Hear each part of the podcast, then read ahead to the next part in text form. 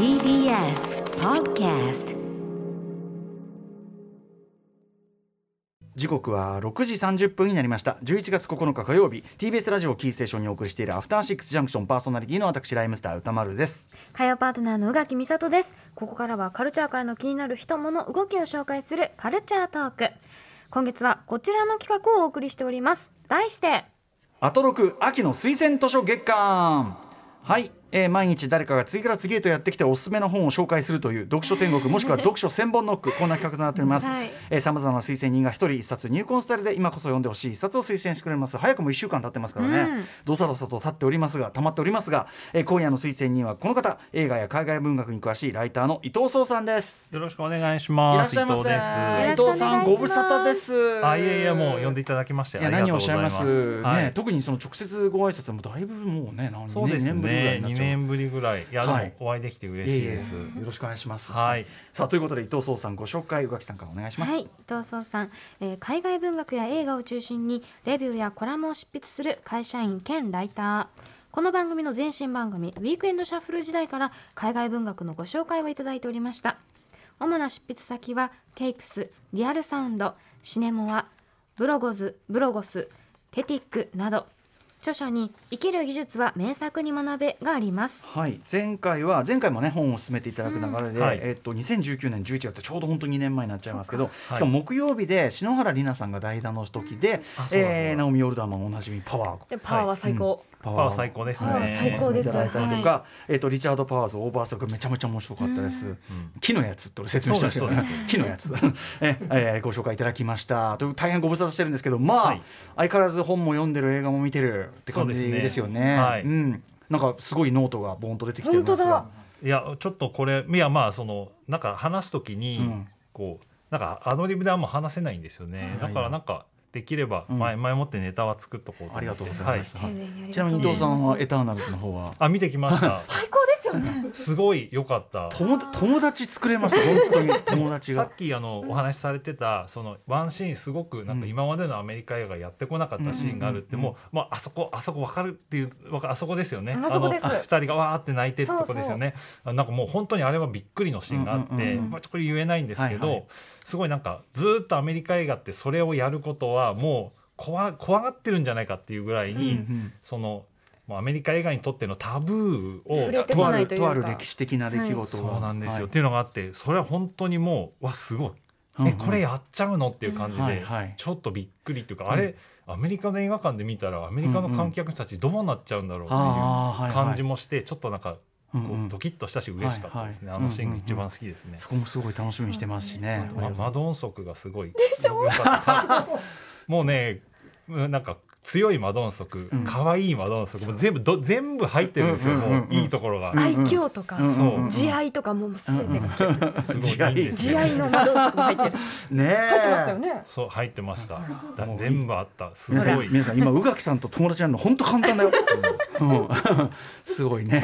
エターナルズもありがとうございます。とうございます。ねハロウィンキルズ見ていただいたりとかいろいろね。そうですね、もうあれも見てきてなんかすごいたのなんか楽しかったって言ったらあれ面白い。あれもだからそのあそっちに触れるんだこのシリーズがみたいな、うんちょっとね意外な展開もありますもんね。そうなんか楽しかったですね、うんなんか人がいっぱい死んで楽しかったねそっちはね、それはね、スラッシャー映画ですからね、そういうジャンルですよ。伊藤さんがそういう、そういう趣味思考というわけでございドます。キってなっちゃう、はい、ドキッとする。はい、ということで、伊藤さん、えーはい今回入魂の一冊をご紹介いただきます。よろしくお願いします。願いします後ほどね、お知らせの後です。はい After Six Junction. ここからはアトロク秋の推薦図書月間。今夜のゲストはライターの伊藤聡さんです。はい、ということで、伊藤さんね、あの入魂のちょっとね、伊藤さん、お久しぶりだから、いろいろ話題があって。はい。紙パンツドキドキさん、えー本日の推薦図書とは関係ありませんが伊藤さんにお礼を言いたくメールしました。先日伊藤さんが書かれた男性のスキンケアについてのノートを拝見しました。私も先日先月からまずは洗顔後の化粧水、えー乳液ケアから始めました、えーというようなこと。最近ねそういうだからスキンケアの。いやでもね本当男性は絶対やった方がいいですよ、うんうんはい。本当に楽しい、うんうん。楽しいですよね。楽しい私大好きだし、うんうんうん。多分あんまりしてないからこそ皆さん劇的に多分効果が出るんじゃないかなって、変わる。うんあでも歌丸さんはでもお肌綺麗僕僕はでもすそのなんていうの化粧水と、はい。そういうなんていうのジェルチックなやつで美そのいつも使うそうやってる、あいいあいいですそれは、ね。い。いですね。あだから水分補給はあのっていうのなんていうのこうケアは。保湿はね大事ですよね。はい、やっぱやっぱ50年だいぶ干からびてきてますんで常にそこは。うだやってない人って本当劇的なんですよ、うん今まで何もしてなかった分、うんうんうん。もうあなんかあ朝起きてこう顔洗った瞬間にはなんかうんうん。すごいプルプルしてる、あの感じは本当に楽しいですよ、伊藤さんさお会いするたびにそのスキンケアとかこの前はいや赤色クリアしましてとかあはいはい。えーみたいなのが大体ね増えてるというのが素晴らしいですよねね。あーでも本当にあの聞いてる男性の方はぜひ、うん。このスキンケアをやってみてほしいこれこれは伊藤さんのノートにねその記事が載ってるということなんで、はい。それなんでこの話になったかというとデューンのあの シャラメのそのドアップドアップで見たの美しさっていうね、あんな IMAX レーザーとかのもうあんな大きい画面でですよ、ええ。毛穴ないってこれえ何？どう 何して何つけてんの？そうもう知りたい。映画か映画見終わって出てスマホにティモシー・シャラメスキンケアルーティーンエンターみたいな。もうそれでもう海外の記事。あやっぱ出んの？出ます出ます。で、うんうん。え何？ティモシー・シャラメとビヨンセは同じコスメ使ってんの？えなんだろう、えー。後で調べよう私も。やばい。あそう。そうそう。それはやばいっすね。なんかそういうのが出てきて本当になんかなえな。ぜっていうもうそれがデューンの正しい見方かどうか全然わかんない。んですけど、ええ。伊藤さんそれでもう本書けますねまたね。ティモシー・シャラメの肌肌しか見てなかった、とかええ映画とコスメっていうかねそういうね。お肌綺麗だなって。そう。なるほど。見ようその点に注目しよう。ありがとうございます。ということでそんな伊藤壮さんに本日推薦、えー図書入魂の一冊ご紹介お願いします。口喧嘩の天才言い返しの瞬発力なら誰にも負けない孤高のチャンピオン主人公ハリエットの運命やいかに1973年の小説に今注目が集まるアイリス・オーウェンス著渡辺幸恵役アフター・クロードはい、アフタークロードという小説ですね。結構前の作品なんですね、はい、これはそうですよね。実は古い作品がこう復復刻とかね、そのフックアップされてきたということですよね。そうなんではい、ではどういう本なのか概要の説明、宇垣さんからお願いします。1960年代もしくは70年代と思われる真夏のニューヨーク主人公のハリエットは同居するフランス男クロードと仲違いしてアパートを追い出される危機に陥っていた。身を守るため悪戦苦闘するわきまえない女ハリエットはしかしさらに過酷な状況へと追い詰められていく。宗教や人種セックスやフェミニズムなどあらゆる問題へ無差別攻撃した過激なセリフが知的で過剰なユーモアにあふれた筆致で速射砲のように放たれていきます。作者のアイリス・オーウェンスは1950年代にハリエット・ダイムラーの名義でポルノ小説の執筆を開始。世界文学史に名を残すウラジミール・ナボコフの「ロリータ」の手直しにも関わっていたと言われ1973年アイリス・オーウェンス名義で本作を書き長編デビュー。しかし当時はさほど大きな話題になることなく忘れ去られ再びカルト的な名作として再評価されるのは2010年のこと。そしてこの度初の日本語版となって出版されました。発売は今年の9月18日国書館公開より税込み2640円で発売中です。はい、ということで。アフタークロード僕ちょっと不勉強でこれ全然この存在も知らなかったあと、うん。アイリス・オーエンスさんのこともあんまり分かってなかったんですけど、ははいいどんなとこがポイントでしょうか？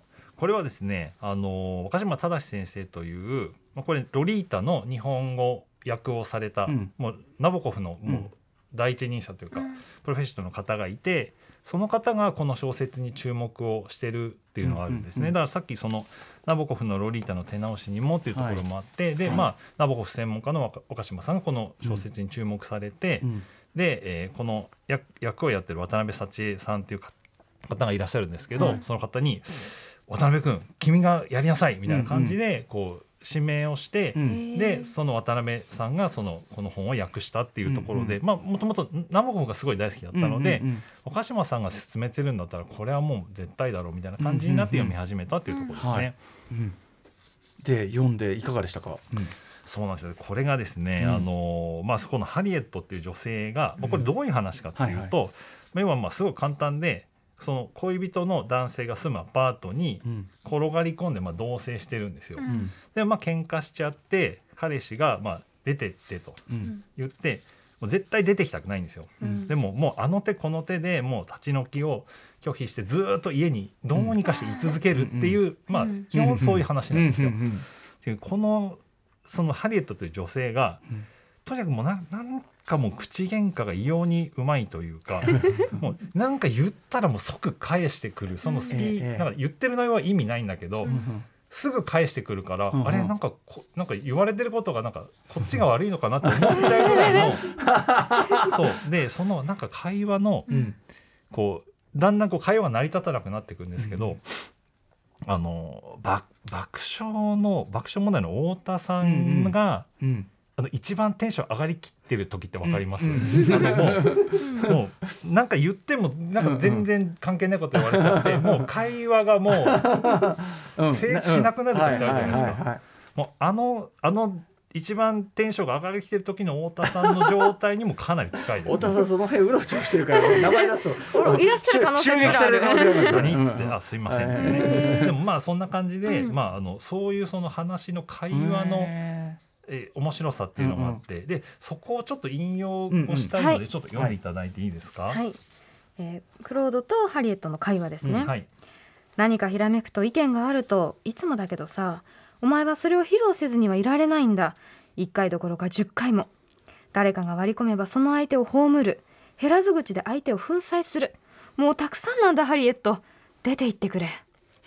出てけ？出てけってどこへ？何言っちゃってんの？私はビビってマスタード用のナイフをマカロニの心臓に突き刺した。分かったちょっとやりすぎんのは認める。粘りすぎんのかもしんない。コミュニケーションを取ろうとしすぎんのかもしんない。だけど血なのよね。体験を分かち合うっていうのはとってもアメリカ的なことだから。すごい。このこの宇垣さんのこのテンション。こんな感じ。もうなんかこうもう血なんだよねっていうところがもうんううん。イラーっとするんですよね。もうほらもうしょもうアメリカ人だからさみたいな感じで。でそのまあこの恋人のクロードっていう男性も、まあ、大概自分勝手でしょうもないんですけど、そのなんかこう余計なことしか言わない女性と、うんなんかダメな男性の会話不毛すぎる議論がずっと続いてて、うんうん。なんていうかこうこれを読んでもうん。精神的に一個も成長しないって絶対ここれを読んでも利口にならないってすごい思いながら、うんうん。もう何の発展性もないというかその無意味な喧嘩がずっと続いていくのが、うんうん。なんかすごい。でこの人文章力はすごいんですよ。うんうん。で文この文章力があるのに、うん。こんな不毛な議論って 何っていうところがすごい面白くて、はい。なんだろうそのこう例えば子供の水鉄砲やって遊んでるのを、うんうん。マイケル・マンに取らせたみたいな、うんうん。いやマイケル・マン銃撃戦うまいとは思うけど、子供の水鉄砲のやつ、うんうマイケル・マン呼んでくる意味あるの？みたいな感じでそのすごい才能の無駄遣い感が。なんかオーバースペックで、うんうん例えばその、まあ、冒頭の彼氏に連れてかれて見た映画があるんですよ。2人で見るっていう。でその映画がつまんないってずっと言い過ぎて、うん。彼氏がだんだん怒ってきちゃうっていう話がうんうん。あってで彼氏は感動してるんだけど、ん。あの映画マジでゴミだわーっつって、うんうん。っていうことを言ってるとだんだんこう彼氏が怒ってくるんですね。うんうん。ででも映画唯一良かった点は映画館で冷房が効いてて涼しかったことかなっつって。だからまあアカデミー賞はエアコンかなみたいなことをずーっと言い続けても。うででもううるせえよ。で彼氏もうるせえよってなるじゃないですか。そうするとなんか「はあ?」みたいな。あの映画の肩持つわけ。つってどこが面白いのか言ってみなさいよ。とかって言ってで彼氏がその「いやもうお前とはもう映画行かないよ」っていうふうになると、映画行かないのねっつってあその内容ちょっと書面でもらっていいですかみたいな。もうな何それっていうようなことを言ってくるとうんうんうん。か。はいはい。例えばそのなんかももっと低レベルな会話もあって例えば、観葉植物お前観葉植物枯らしちゃっただろうとかって喧嘩をし始めるんですよ。うんと枯れてませんって言ってもう完全に茶色い葉っぱをこうやって撫でながら こう観葉植物に話しかけて「枯れてないよね」「枯れてないよね」ってうん完全に枯れてるだろうって彼氏が言うとそのなんか植物はやめてとか言って植物は人の言葉が分かるんだからそういうこと言ったら悪い影響されちゃうでしょけそういうこと言うの。やめてっつって枯れてないよね。っていうそのもうなんかこんな役に立たない小説読んでたら、もうなんか頭がバカになっちゃうと思ってでそのこの渡辺幸恵さんっていう人も、ん。この涙が出るほど情けない小説って言ってて、うんうんなんかこんなにこう無意味な小説ってあるのかなっていうのが本当になんか感動しちゃったんですよね。そんなに？そんな説明。でもそのなんかこう不毛なやり取りいちいちがでもまあうん面白いっていうか。そう。でそのなんかいそうなんですよ。不毛なんですよで本人も家を追い出されたら行くとこがないし、本当に行きたくないんですよ。うん。でも会話が始まるとうん。もう反射ですよね。やっちゃうんだよね。も反射でやっちゃうっていうか買わずにはいられないみたそいうなもう空手の型みたいなもうこう来たらこうなるみたいな、うんうんそういうのがあってもうだからそので出てけって言われたりすると、うんうん。もう最後にはもうなんか急に「分かった許す許す。もう全部許すから」みたいな。こもう なんかっちが急に急になんか上から見せて許す許すみたいな。そのなんかもうその吉本新喜劇のあので今日はこれぐらいにしといたらみたいななレベルでなんか本当になんかこういうふうにしか生きられない人いるいるんだなっていうところでうんなんかもうそうこういうこういうダメな人が今うん生きていいけるのってちょっと文学の世界しか今ないのかなっていう感じがしてそこにもすごい感動したんですよね。なるほど、そう。でなんかこう私自身がその本をこう紹介するときに、まあなんかこうつい勢いでうん、なんかいや役に立つんですとか、うんうんうんこう心が豊かになって勉強になるんですみたいなことを、うんうんまあ流れで言っちゃう時ってすごく私もあるんですけど、うんうんでもそもそもなんかなんで小説好きになったの、うんうんっていうふうに考えた時に、うん別に役に立つから好きになったわけじゃなくて、うんうんうんでもダメダメな人がいっぱい出てくるから好きだなっていうのが結構あったんですよね。でうんうん。例えば私が好きだった小説で言うと例えばうん「白芸うんうん」ね。うん。だからエイハブ船長ってもう本当なんか何にも成し遂げてないというか、確かに。ね確かに。クジラも捕まえられないし確かに。海に落っこって死んじゃうし。人生ドブに捨てたあげく周りにも迷惑かけて。そう。うん。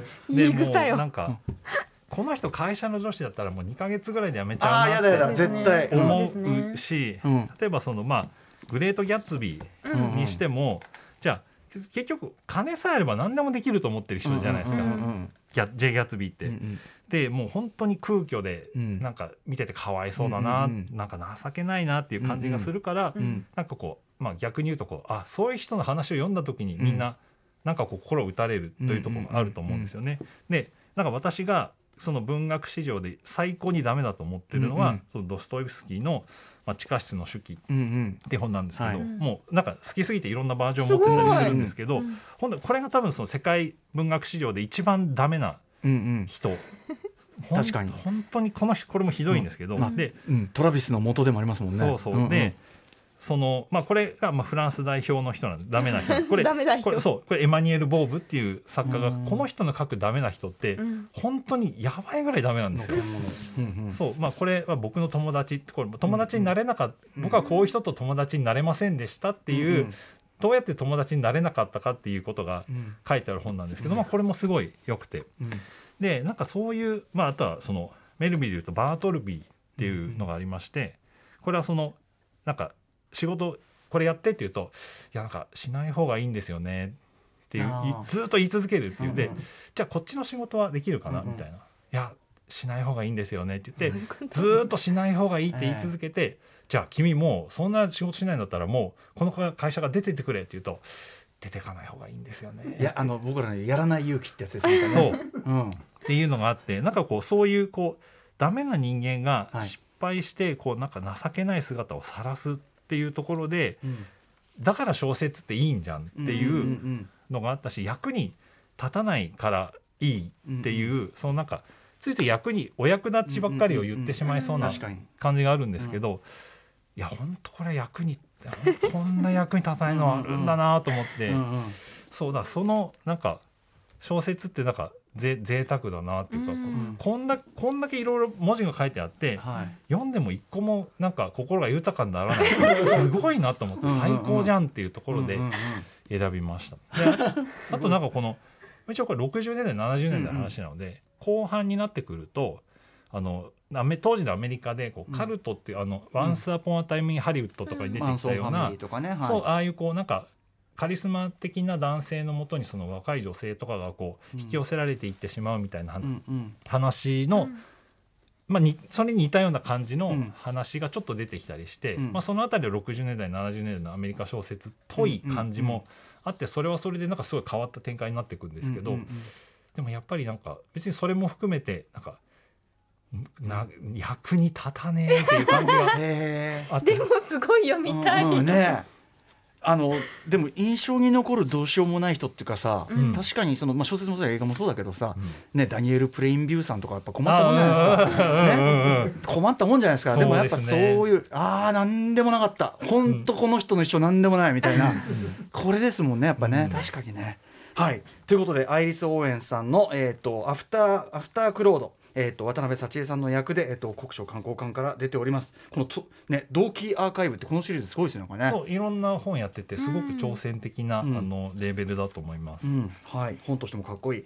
ということで、えーまあ、今回の本もね、えっと、この番組のホームページとかもろもろにあのアップしておきますので、はいインスタグラムのまとめ機能にアーカイブとしてアップしていきます、伊藤さん最後にお知らせことお願いします。あいやまあ特にはあのないのでなんかなんかあったらスキンケア。はい。スキンケア。ノート調べて。みんなでスキンケアをしましょう。男性の皆さんはい。はい、大事ありがとうございます。はい、ということで、えー、今夜の推薦人はお久しぶりでございました。ライターの伊藤壮さんでした。ありがとうございました。ありがとうございましたはありがとうございました。明日のこの時間はアトロック秋の推薦図書月間推薦人は台湾の本を紹介するユニットタイタイブックスのメンバー三浦優子さんです Station.